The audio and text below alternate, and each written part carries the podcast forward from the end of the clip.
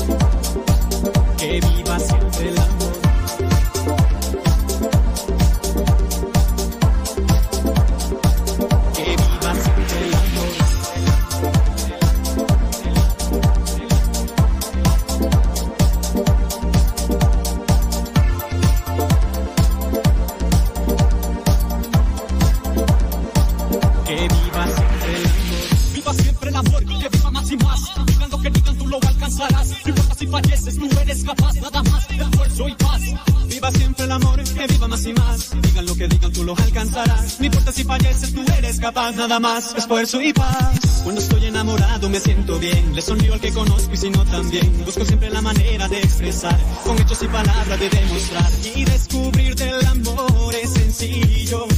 Lo puedes ver en la sonrisa de un niño. También lo puedes observar allá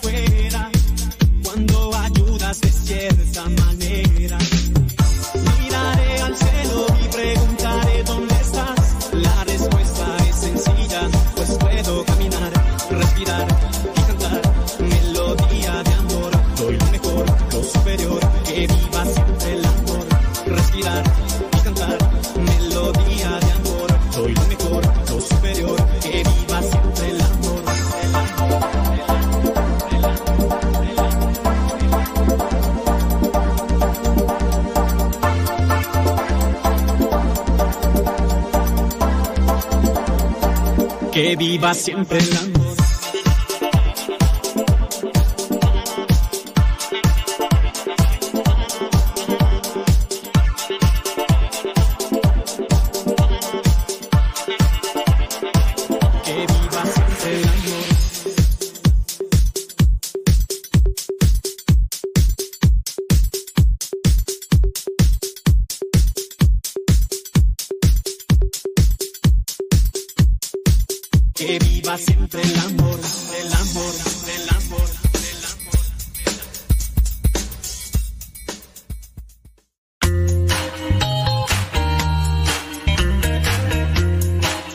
Recuerda que nuestros programas quedan grabados en el canal de YouTube. El canal se llama Modesto Radio. Ahora, que si tú trabajas en una estación de radio y quieres pasar estos programas, ponte en contacto con nosotros. Te los podemos mandar ya editados para que en medio de cada bloque pongas los mensajes que tú creas convenientes. Si trabajas en una estación de radio, ponte en contacto con nosotros y te mandamos los programas que nosotros realizamos. Y si tú quieres escuchar programas pasados, entra al canal Modesto Radio. Modesto Radio en YouTube y ahí podrás escuchar los programas pasados.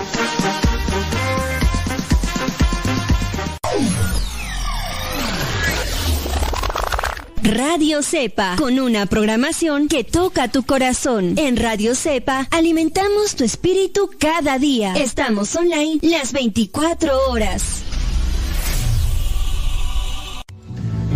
Alexa, pon música de los misioneros servidores de la palabra. Esta es la música de los misioneros servidores de la palabra en Spotify. Justo cuando estaba vacío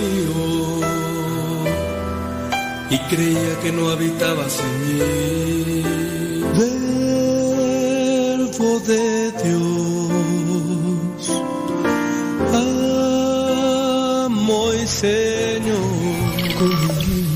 recostado en los brazos de su madre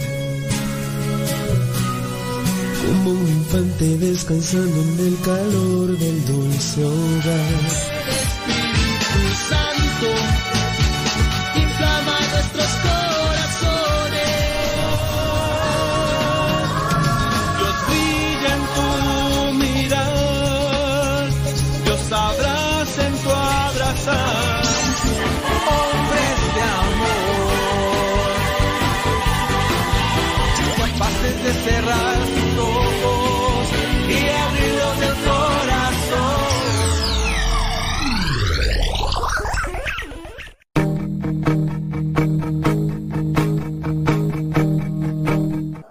Datos sobre mi planeta. En mi planeta hay muchos animales en peligro de extinción, como la vaquita marina, algunos tipos de tiburón, lobos, rinocerontes y muchos más.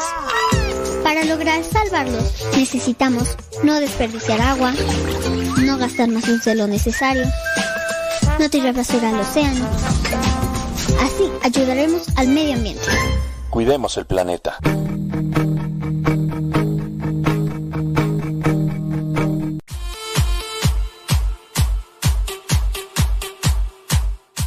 Saludos a everybody in your home. ¿Y qué quieres que te diga? Pues que Dios te bendiga. Aquí estamos ya más puestos que un calcetín. Vamos a echarle rayas al tigre y que nadie, absolutamente nadie nos detenga. Oye, por cierto, si tú eres de los que escuchan el programa de radio y ya lo ubicas, lo te encargamos que lo recomiendes.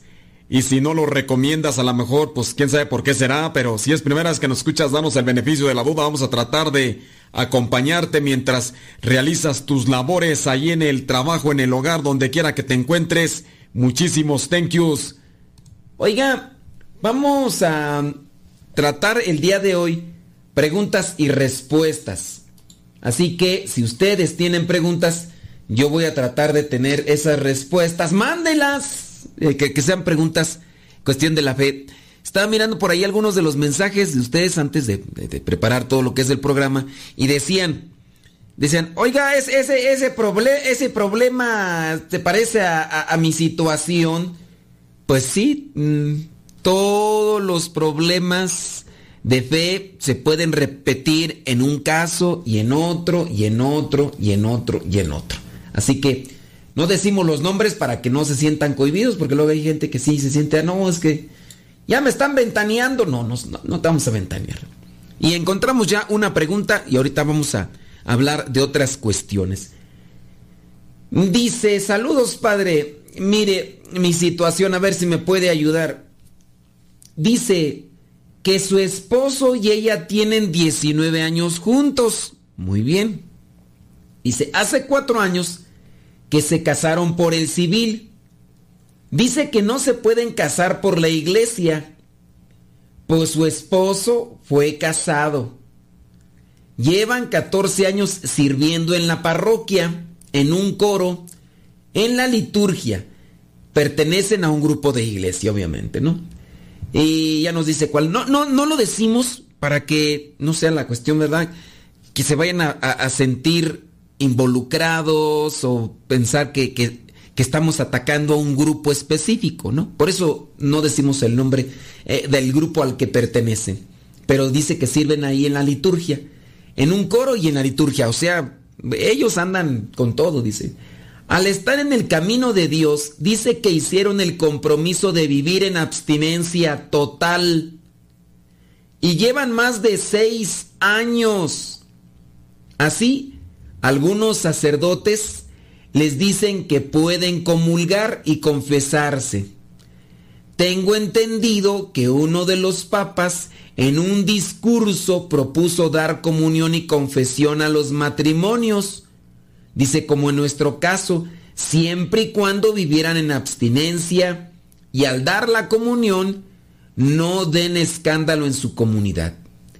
En un retiro, un sacerdote muy popular en las redes sociales que le habla a los matrimonios, dijo, ¿usted qué piensa? Ah, ya. Ah, que, ah, ya, ya, ya. Dice que, que, estuvieron con este sacerdote, que no digo tampoco su nombre, ¿verdad? Para que no se me vaya a entender. Este sacerdote es muy popular en las redes sociales y habla a los matrimonios y sus videos tienen miles y miles y miles, cientos de miles de vistas. Y que les dijo que, que este sacerdote les dijo en un retiro que los que están viviendo en abstinencia pueden comulgar. Y me pregunta la persona, y ahí es donde viene la pregunta, dice, ¿usted qué piensa? Esto se, se, lo hemos dicho a nuestro párroco, pero nuestro párroco dice que no es cierto. Le ruego discreción en su programa, espero su respuesta. Miren, no es la primera vez que yo he hablado de esto, a lo mejor ustedes no, no nos han escuchado, pero va nuevamente. Ya les hemos dicho que la iglesia sí realmente da esa posibilidad cuando hay un compromiso de castidad y de abstinencia. Pero esto no es tan sencillo, no nada más de, pues, va, ya llevo viviendo tanto así y ya voy a comulgar. No, aquí ustedes necesitan tener una comunicación con su párroco, con el sacerdote, de manera que ellos les cono ellos, él les conozca a ustedes y pueda llevar su proceso espiritual. Y ciertamente sí se puede, pero no es tan sencillo, no es nada más de ustedes se pusieron de acuerdo ahí en su casa y no le dijeron a nadie y ya. Ahora, no sé tu párroco, no sé tu párroco por qué dice que no. En ocasiones, las formaciones del seminario o las interpretaciones de, lo, de la preparación en los seminarios se dan de maneras un tanto diversas y es por eso que chocan las opiniones y es por eso que algunas personas llegan a decir, oigan, pues pónganse de acuerdo los sacerdotes, porque tú dices una cosa ahí en tu programa de radio y luego viene otra persona, y otro sacerdote y dice otra cosa, pues entonces, ¿quiénes entiende? Pónganse de acuerdo. No es que tengamos que ponernos de acuerdo los sacerdotes. Nosotros debemos de apegarnos a la doctrina y al magisterio. Y dentro de la doctrina, dentro del magisterio, sí se permite dicha posibilidad, pero les digo, no es tan sencillo. Hay casos, ¿verdad?, que uno debe de analizar muy bien, a lo mejor se hace la propuesta, hay que analizar los casos y hay que ir más allá de lo que vendría a ser una situación de abstinencia. No es lo único. Tú puedes decir, bueno, vamos a vivir en abstinencia, nada de chucuchucu, chaca chaca y vamos a comulgar. No, es un proceso también espiritual, que no haya la tentativa de repente por ahí andar queriendo, pues nada más tantito, hombre, tantititito, así nomás. Hay una... No, ustedes deben de incluso acercarse a lo que vendría a ser una teología del cuerpo para que incluso comprendan lo que significa la santidad en el matrimonio a través de lo que es esta unión. Pero si en su caso ustedes buscan eh, los sacramentos, cuando no tienen esa posibilidad de unirse sacramentalmente, ustedes deben de ir todavía más allá, con un conocimiento, profundización y respeto. Pero a tu pregunta de que se puede, sí se puede. Sí se puede, sí se puede. Nada más que aquí no sé tu párroco eh, hay algunos sacerdotes que, que vienen de antes del Concilio Vaticano II, traen todavía algunos principios y algunas ideas. De repente también hay algunos sacerdotes que no se han dedicado a reanalizar estas propuestas de la iglesia y a lo mejor si estas personas no lo estudiaron o no lo consideraron o si no lo miraron los sacerdotes, si en su formación no, no evaluaron estas cosas, pueden mantenerse así de, de forma necia en no, no y no. Oye, pero es no, no, no, no, no, no. Y ya es más bien a su parecer y no al parecer de la iglesia. Y no es que nos tengamos que poner de acuerdo nosotros los sacerdotes. Es que en, en su caso nosotros debemos de incluso actualizarnos en nuestra formación. Si a mí de repente me llegan con esta propuesta, yo puedo decir así de manera caprichosa en su momento, no. Y si alguien me dice, no, bueno, es que sacerdote fulano, sultano, mangano, dicen que sí se puede. Y ya entonces, si yo estoy abierto al conocimiento o a la reflexión, les voy a decir, ¿saben qué? No lo sé. Déjenme consultar a los a los estudiosos. Para eso hay sacerdotes que han estudiado el derecho canónico, también lo que vendría a ser la moral, la licenciatura o el doctorado o la maestría, y ellos nos pueden dar con más fundamento en dónde especifica eso. Yo ahorita no lo tengo. Yo ahorita no lo tengo para decirte, mira, aquí en este y en este. Además de lanzarlo así abiertamente para que la gente lo agarre y, y lo acomode a mera cuestión personal, tampoco es válido. Como les menciono, tienen que tener un acompañamiento y asesoramiento espiritual por parte del párroco. ¿Por qué dice tu sacerdote que no? Pues no lo sé. Tendríamos que preguntarle a él. Pero de que se puede, sí se puede. Solamente les digo ahí.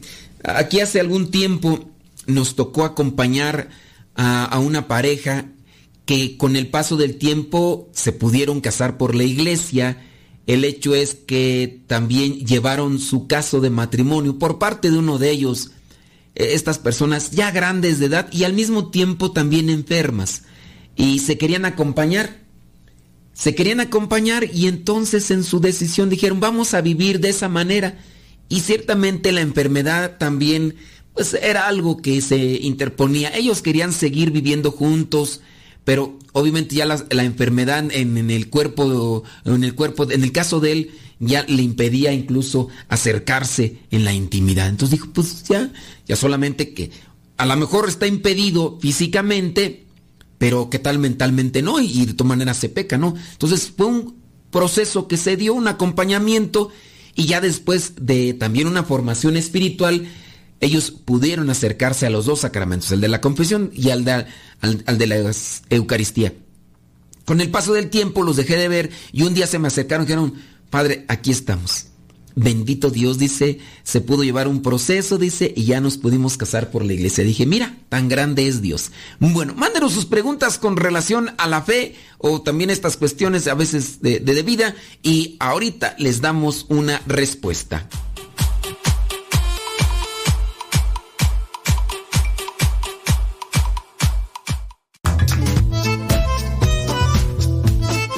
Si tienes preguntas para el programa, ve a la página de Facebook Programa Evangelizar sin Tregua y ahí déjanos tu pregunta y también ten paciencia para que podamos responder. Recuerda, la página se llama Evangelizar sin Tregua. Programa Evangelizar sin Tregua. Así se llama la página, Programa Evangelizar sin Tregua y ahí déjanos tu pregunta y vamos a responderte aquí en el programa.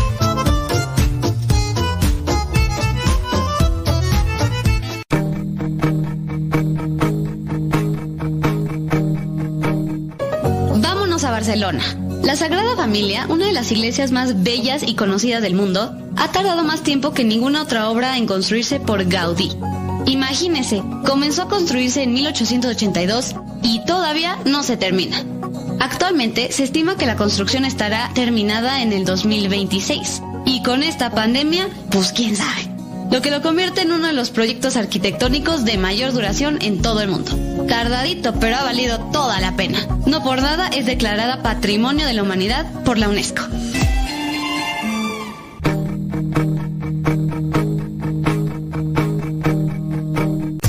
Las mejores melodías. Las mejores melodías. La música que te acompañe en tus actividades.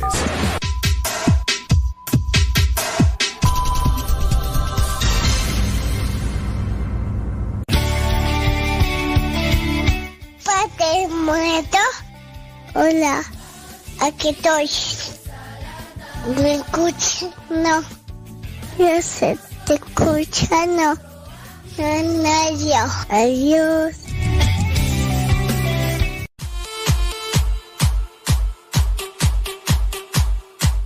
En ocasiones necesitamos una respuesta para poder salir de una estación y pues déjame ver por acá. Eh, ay Jesús, ahora sí, válgame Dios, se descoció acá.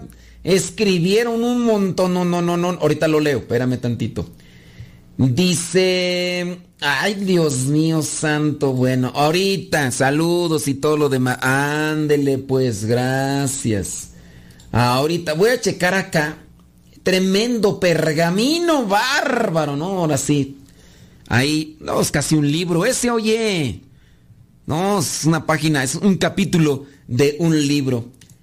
Dice, eh, hoy me encontré con alguien que no había visto por eh, la situación que vivimos.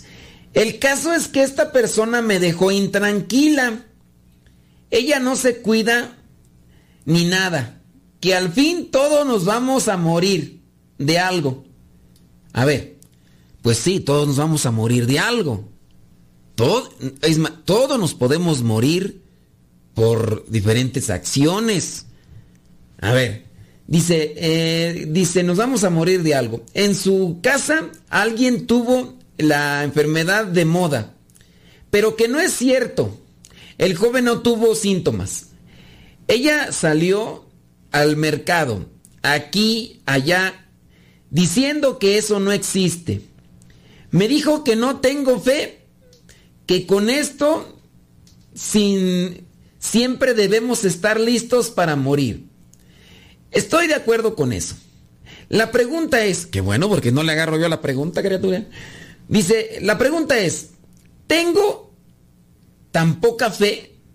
Aquí nos cuidamos. Y más porque ya vivimos esta enfermedad y sabemos que sí es real. Pero ver a alguien que es tan cercana a Dios, pensar así y estar enojada, me desconcierta. O sea que ella se enojó, estaba enojada. Dice, también me dijo que todo este sufrimiento es redención para los que sufrimos esto. A ver, pero en sí, ¿qué es, qué es lo que te desconcierta? Porque no te debe de intranquilizar conocer personas que dicen estar cerca de Dios y que son imprudentes, descuidados eh, y prácticamente pues superficiales. Eh, ¿Cuál, sería en sí tu, tu, intranquilidad?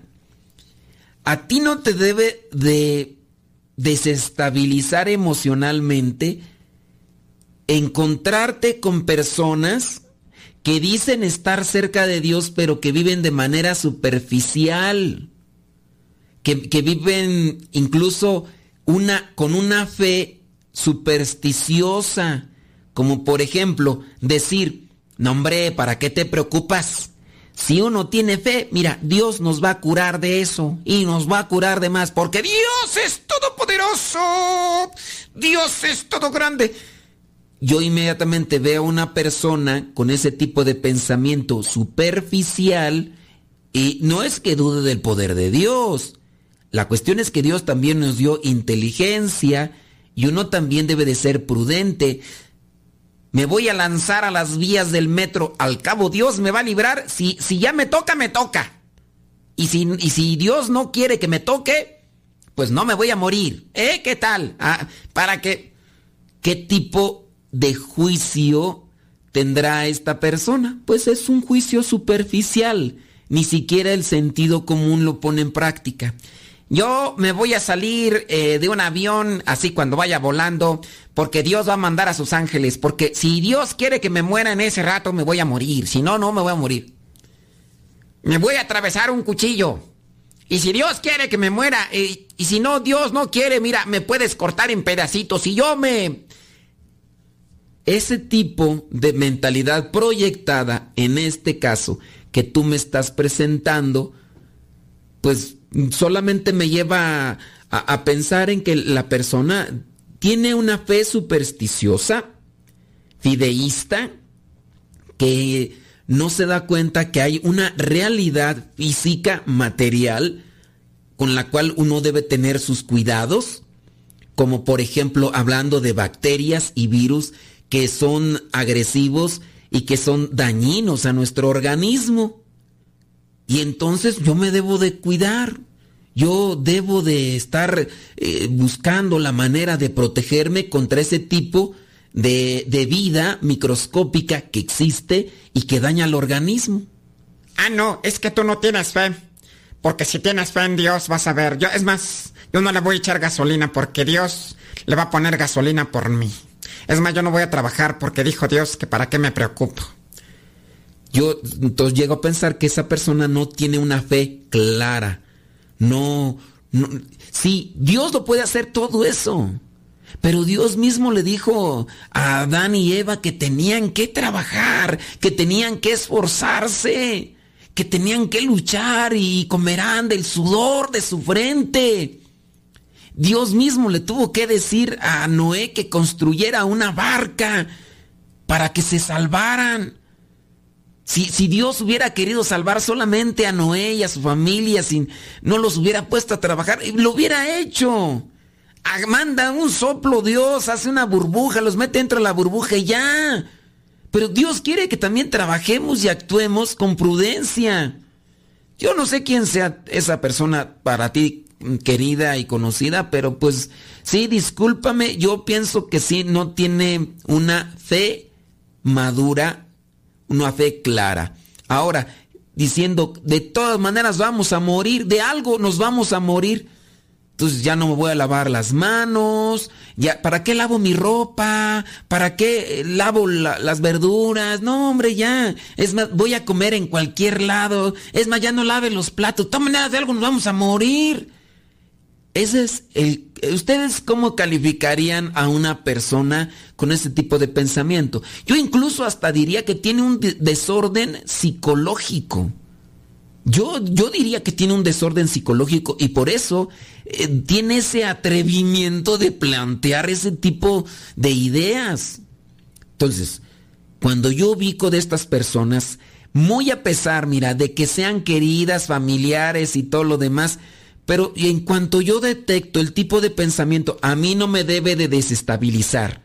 Quizá a lo mejor piensas tú o piensa uno que el cariño ya, por el cariño, uno ya debe de pensar que todos nuestros familiares son inteligentes o que están teniendo una eh, idea concreta, buena, madura, justa de la vida. Y no, la verdad es que no.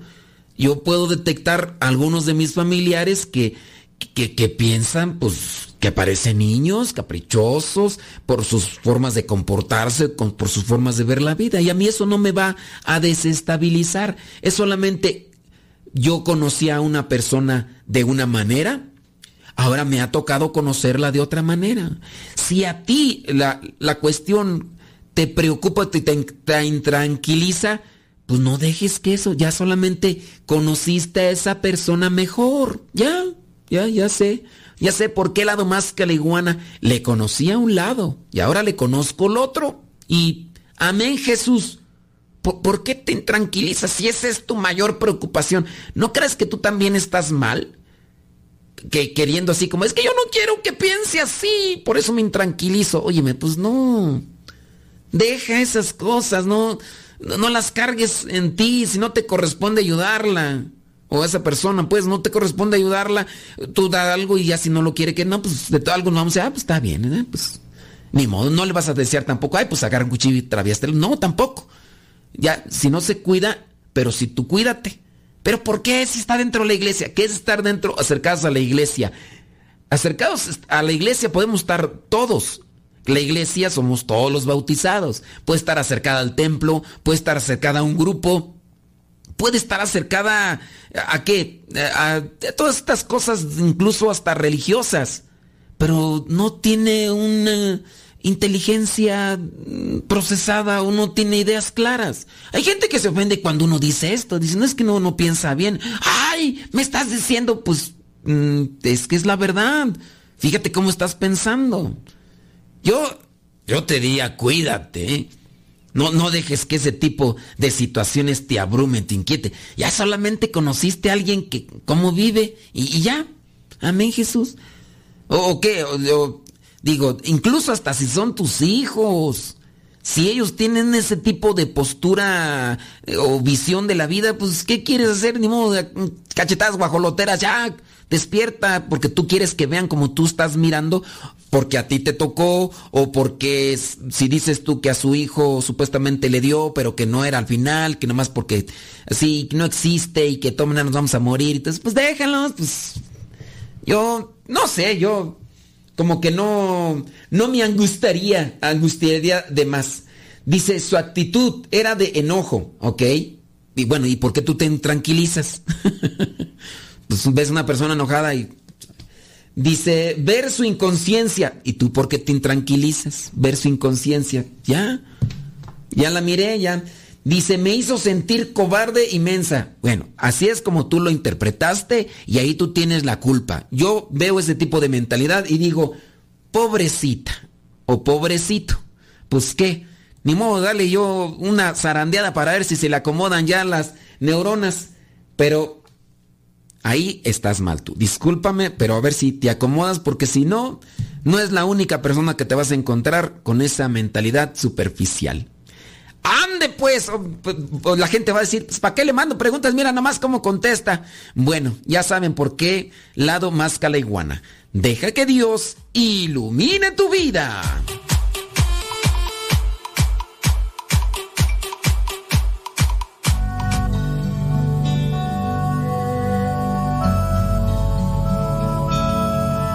El Evangelio de todos los días directamente hasta tu celular.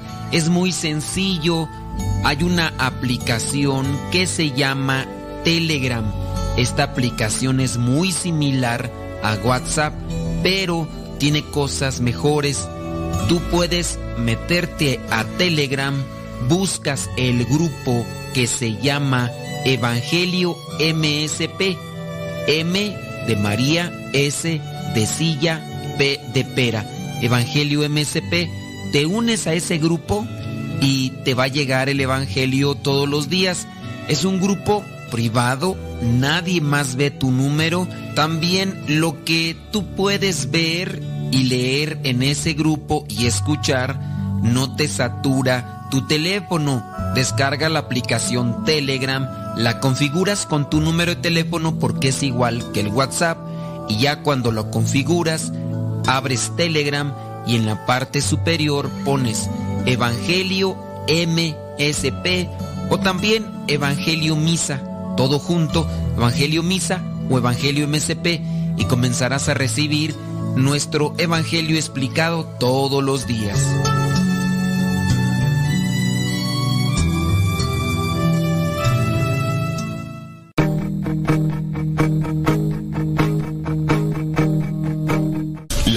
Violencia y crimen organizado dan mucho de qué hablar hoy en día. Pero hay una noticia que suena más fuerte y más bonito que todas esas. Un músico en Nueva Orleans se propuso intercambiar armas de fuego y armas que pudieran tener menores de edad en casa por instrumentos musicales. Imagínate el impacto que podría tener esto en los jóvenes. Estudios revelan que jóvenes de la edad de 12 a 17 años que participan en pandillas o conjuntos delictivos suelen hacerlo por el hecho de pertenecer a algo más, más que por la necesidad. Imagínate darle a nuestra juventud un grupo al cual pertenecer, que fomente el bien y el placer de buena música.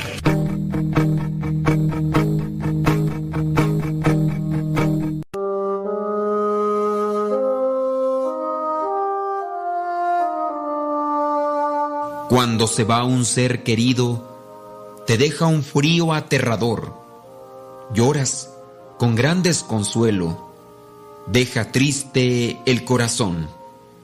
Sin embargo, aunque parezca que la muerte siempre es cruel, Dios la dispuso en el mundo para poder ir a Él. Lloramos por un hermano, lloramos por un amigo, no hay nada que reemplazo aquel que ha partido. Ese mismo camino todos recorreremos. un día no muy lejano, todos nos reuniremos.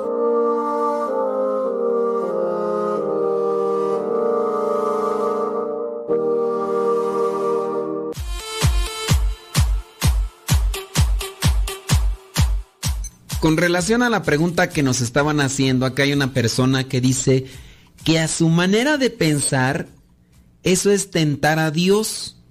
El decir, de todas maneras nos vamos a morir de algo, ¿para qué cuidarnos? ¿Para qué cubrirnos? ¿Para qué andar tomando tantas precauciones? De todas maneras, uno, eh, de todas maneras me voy a morir. Si me voy a... Eso es tentar a Dios, ¿eh? Y, eso es prácticamente hasta un autosuicidio. Porque, oye, uno debe de buscar siempre el cuidado. Dice el mismo nuestro Señor Jesucristo, hay que ser astutos. Hay que ser astutos. Y hay que ser también sencillos. Entonces, ojalá y apliquemos eso, ¿no? Para, para cualquier situación de vida y más con lo que son enfermedades o situaciones de la vida ordinaria. Por acá hacen una pregunta. Dice una persona que qué opino yo de un sacerdote que estaba transmitiendo misa por Facebook y después de misa se puso a decir chistes. Que qué opino yo. Miren, no creo que sea al, como, no es pecado decir chistes.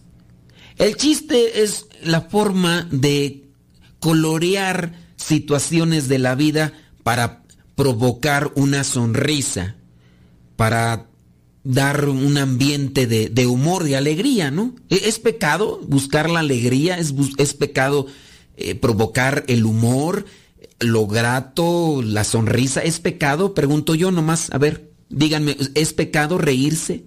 ¿Es pecado? Bueno, ahora lo aplicamos a otro modo. ¿Es pecado o está mal que un sacerdote diga chistes? Obviamente entendiendo el chiste sano, el, chiste blanco o que el que comparta anécdotas de, de humor. ¿E, ¿Es, ¿Es pecado que un sacerdote diga chistes? ¿Está mal que un sacerdote diga chistes? ¿Ustedes creen que los sacerdotes no deben de decir ninguna expresión de chiste o broma o de humor. ¿Ustedes creen que los sacerdotes ni siquiera deben de reírse porque eso es pecado?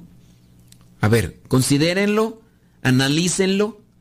Ahora, teniendo presente esta situación, si ya decimos, como yo lo puedo decir, y no es una autojustificación ni, ni siquiera un resguardarme por lo que yo a veces hago dentro del programa de radio, que es muy diferente a la celebración eucarística y todo. Pero dentro de lo que es una vida ordinaria, incluso un apostolado que se hace a través de la radio, yo no considero que, que, sea un pecado decir aquí cierto tipo de cosas que, que provoquen una risa o que provoquen alegría. Ahora, la cuestión está en qué momento las dice uno.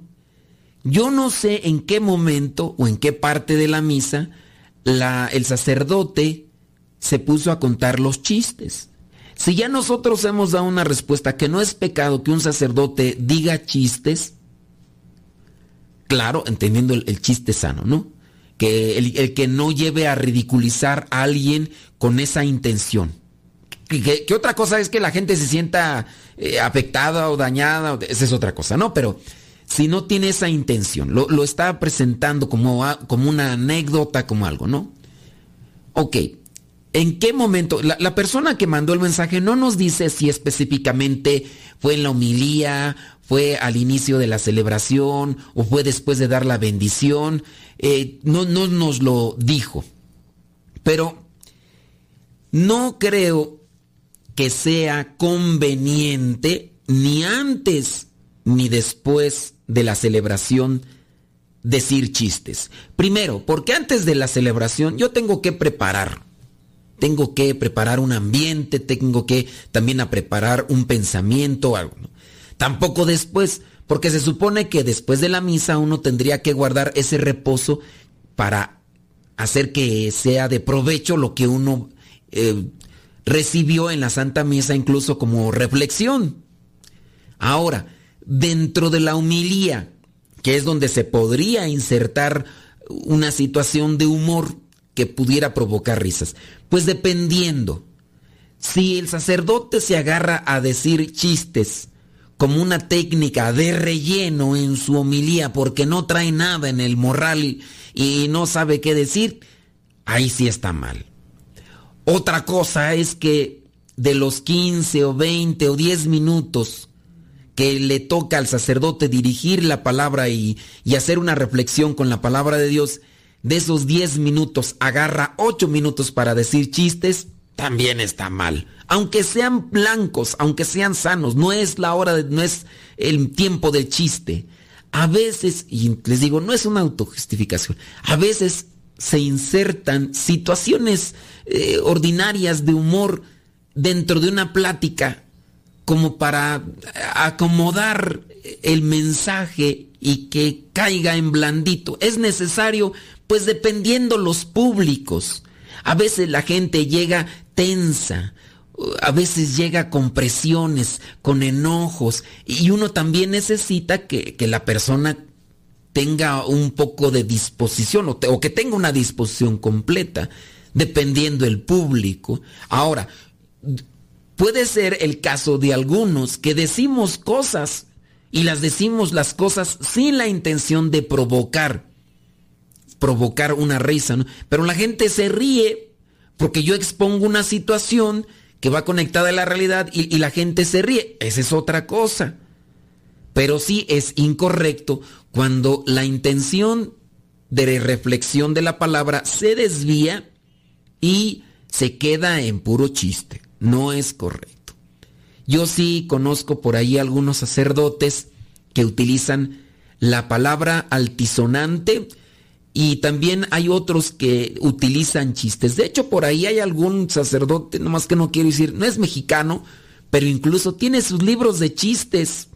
La verdad yo lo escuché y será porque es de otro país. Yo lo escuché y los chistes a mí no me dieron gracia, así como que que tú digas, "Oye, a lo mejor decirte envidioso tú, porque tú no tú tú quieres ser igual que él, porque él sí tiene pues, tiene miles de seguidores, sus sus videos de chistes tienen muchísimas vistas en internet. Y pues yo miré que incluso hasta en algunos canales de noticia de su país lo resaltaron porque es el padre de los chistes. Lo ubican por el padre de los chistes si lo encuentran. Y padre, a ver, díganos un chiste. Y él eh, dice los chistes. No me gustaron algunas expresiones que para mí se me hicieron bajas en la, en la forma de expresarse con intención de querer provocar una risa. Y los chistes ni siquiera estaban conectados o ensamblados con, con, una reflexión. Yo soy de la idea de que en ocasiones uno puede decir cierto tipo de cosas con alegría o con broma o con humor, pero que vayan conectadas con una reflexión. Hay chistes con reflexión. No necesariamente es voy a agarrarme a puro chiste, chiste, chiste, chiste, chiste, ¿no? Pero es como para destensar e incluso hasta para que la persona también se conecte y se le quede algo. los olores, los colores, los sentimientos y las sensaciones hacen que las cosas se nos queden mejor. Y qué mejor con una, pues sí, con una alegoría, con una forma graciosa, la cual me retome a un mensaje que te estoy compartiendo. Ese es mi visión y a lo mejor puede ser que esté mal, ¿no? Pero yo digo, las cosas con humor puede ser que se queden mejor, las cosas con alegría. Pero no es para estar de 10 minutos que voy a hablar, 8 voy a hacerlos con, con chiste. No, no, no es, no lo voy a, no lo voy a hacer. Les decía, yo de este sacerdote lo miré y pues sí, o sea, muchas vistas, pero yo dije, pues sus chistes así como que, que tú digas, ni, ni siquiera yo me atreví a hacer el juicio le dije, no tiene gracia para decir las cosas. Hay personas que, que dicen las cosas y, tienen gracia y pero van a decir, no, pues tú por envidioso. Pero eso con relación a lo que nos pregunta esta persona y, y todo lo demás. Bueno, ¿qué otra cosa? Eh, yo, para cerrar, después de todo este rollísimo, para cerrar, sí, hay, sí yo pienso que a veces se puede decir algo con humor, Pero otra cosa es que nos dediquemos a estar queriendo tener solamente humor. Y al rato nos van a recordar por el padre de los chistes. O en su caso, de una vez, déjame aplicarlo aquí, pues ya estamos centrados y en la barra. Si uno se dedica a utilizar las redes sociales, ya ves que existen muchas redes sociales y hay por ahí una red social que utilizan eh, muchos adolescentes para hacer bailes, utilizan una canción para hacer bailes o para hacer cierto tipo de mímicas en relación a una frase que alguien más dijo o a una canción. Y tú ubicas a muchos sacerdotes porque hacen mímica de una canción o religiosas porque bailan o porque dicen repiten o hacen la mímica de un de algo chistoso y a veces esos videos de los consagrados tienen muchas vistas. Pero creo yo que si eso no lo utilizan como anzuelo para captar la gente, después de estarles nutriendo con, lo que puede hacer provechoso para el alma, y que te recuerden solamente por el padre de los bailecitos en TikTok, o el padre de los chistes, o déjame tomar una foto con este padre o con esta monjita porque son bien populares en TikTok. ¿Y qué hacen? Bailes. El padrecito hace bailes. Digo, pues a lo mejor está bien que le quiten al consagrado esa idea que a lo mejor está generalizada del eh, sacerdote o consagrado mm, enojón por ese lado. Pero si el conecte que tuviste con esa gente no lo, no lo hiciste que pudieras llevarlo a Dios, pienso yo que ahí se puede estar perdiendo también la oportunidad. Mándenme sus preguntas y ahorita les damos respuestas. Deja que Dios ilumine tu vida.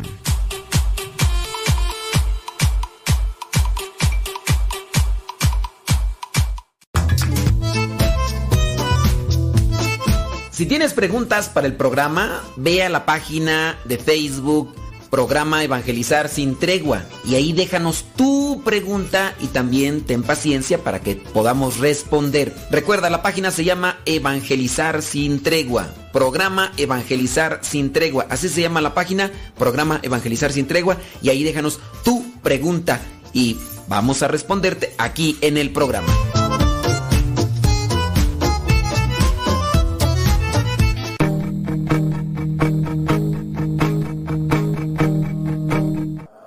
Datos sobre mi planeta. El año 2016 fue el más cálido registrado. Oh. Si la temperatura promedio del planeta aumenta 1.5 grados centígrados, varios países cerca del mar desaparecerán. Al año llegan cerca de 8 millones de toneladas de plástico al mar. Y el aumento de temperatura del océano ha blanqueado cerca de dos terceras partes de la gran barrera de coral. Cuidemos el planeta.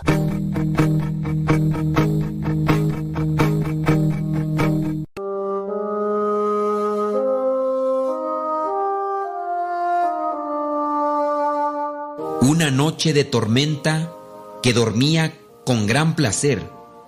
Mi alma se ausentaba antes del amanecer.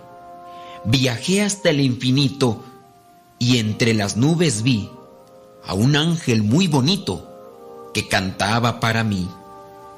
Con una voz muy dulce me dijo, ven a mí, que soy como tu sombra, que soy parte de ti. Entonces comprendí que era lo que pasaba. Ya no sentía temor. Ahora mi alma descansaba. Olvida tu pasado y tus recuerdos guarda, que hoy vine por ti, soy tu ángel de la guarda.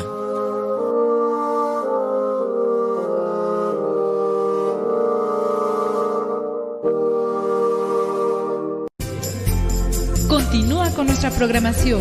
Estás en radiocepa.com, emisora católica de los misioneros servidores de la palabra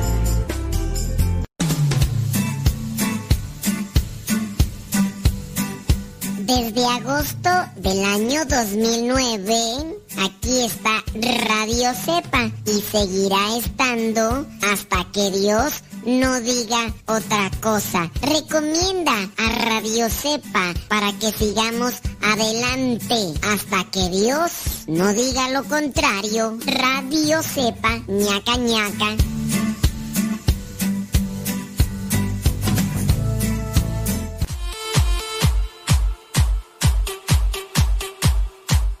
Voy con mi hacha.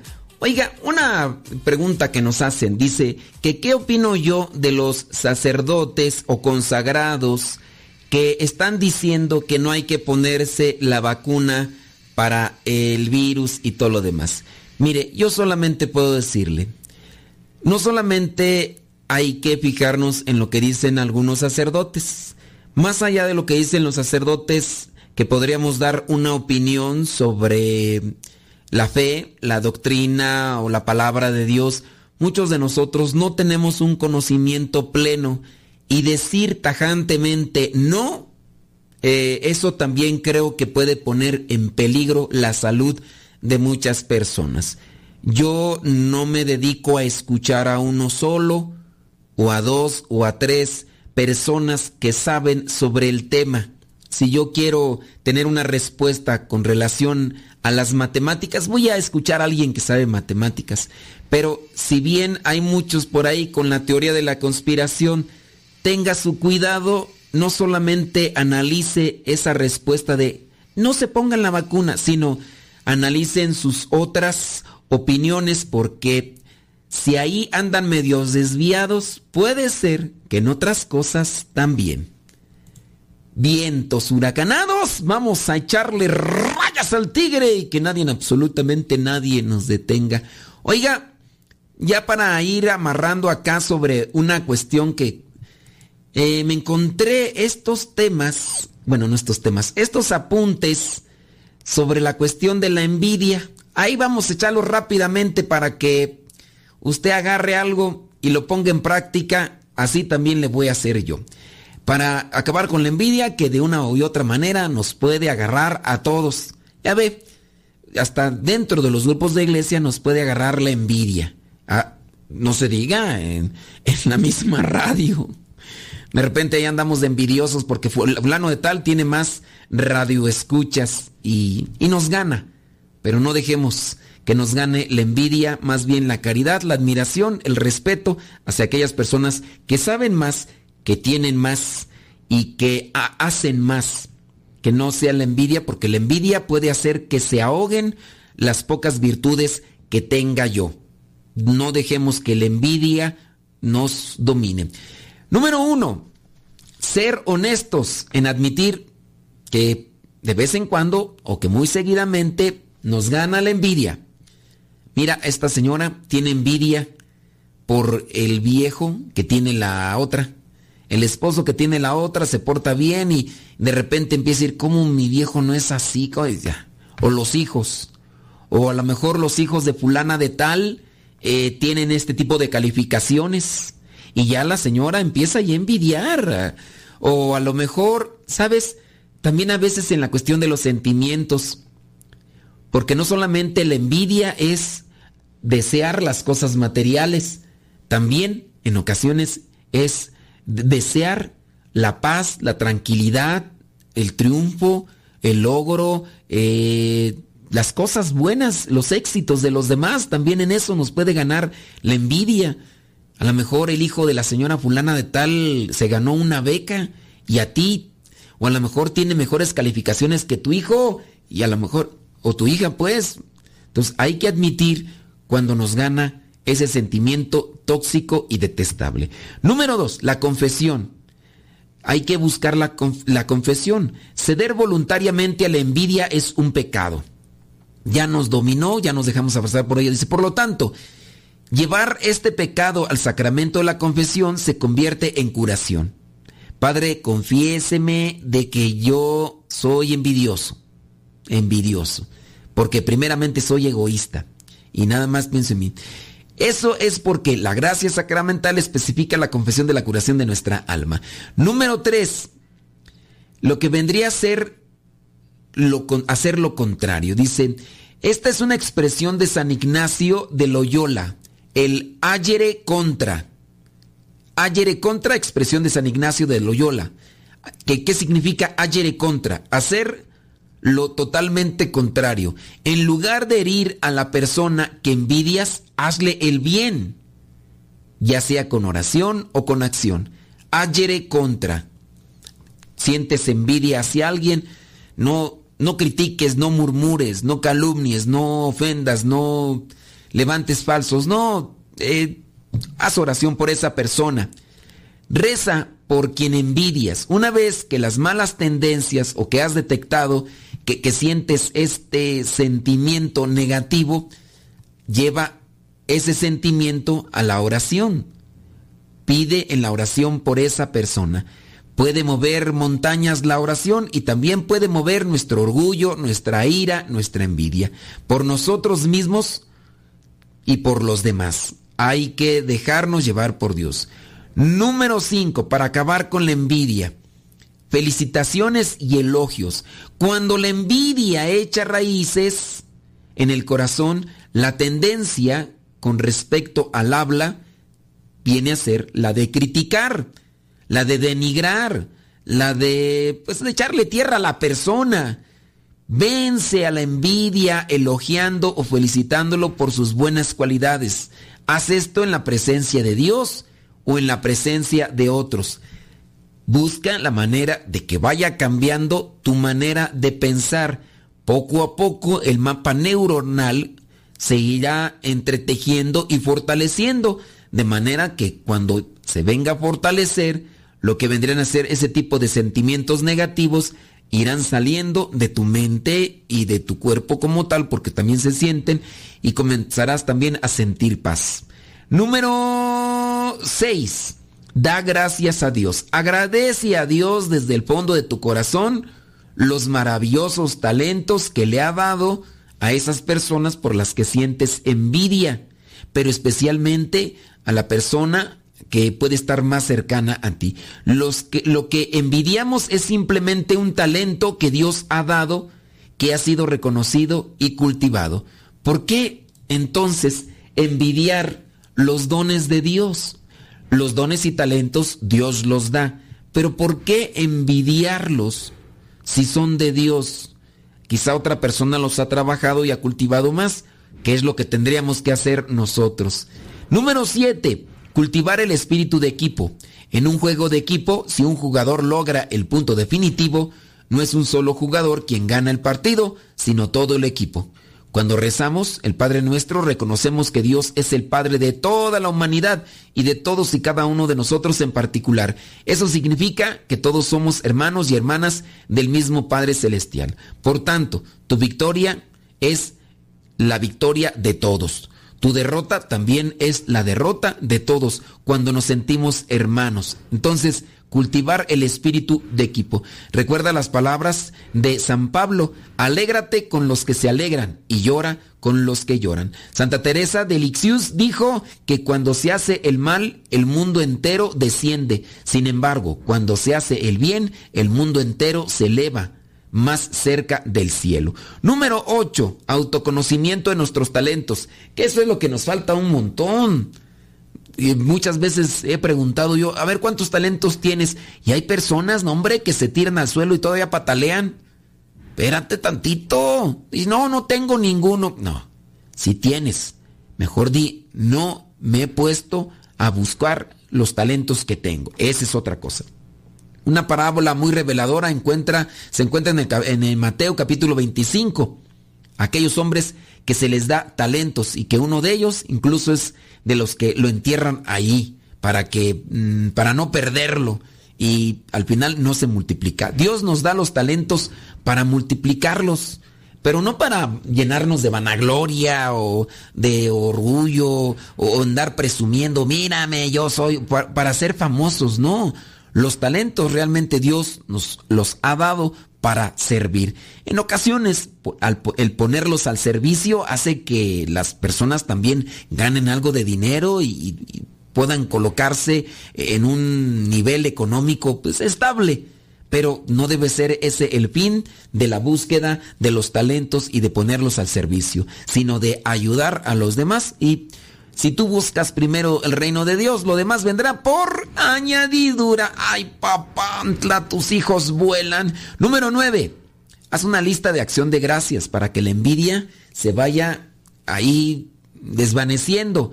En la vida eh, de San Juan Berchman, Berchmans, John se produjo un accidente pertinente a la hora de conquistar y aplastar la cabeza del diablo de la envidia.